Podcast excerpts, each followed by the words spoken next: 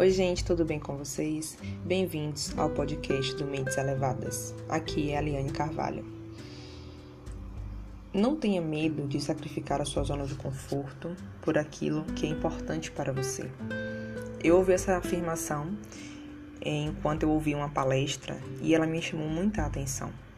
Me fez refletir em como me sinto quando permaneço na minha zona de conforto e como me sinto quando sacrifico fazendo algo que é importante para mim.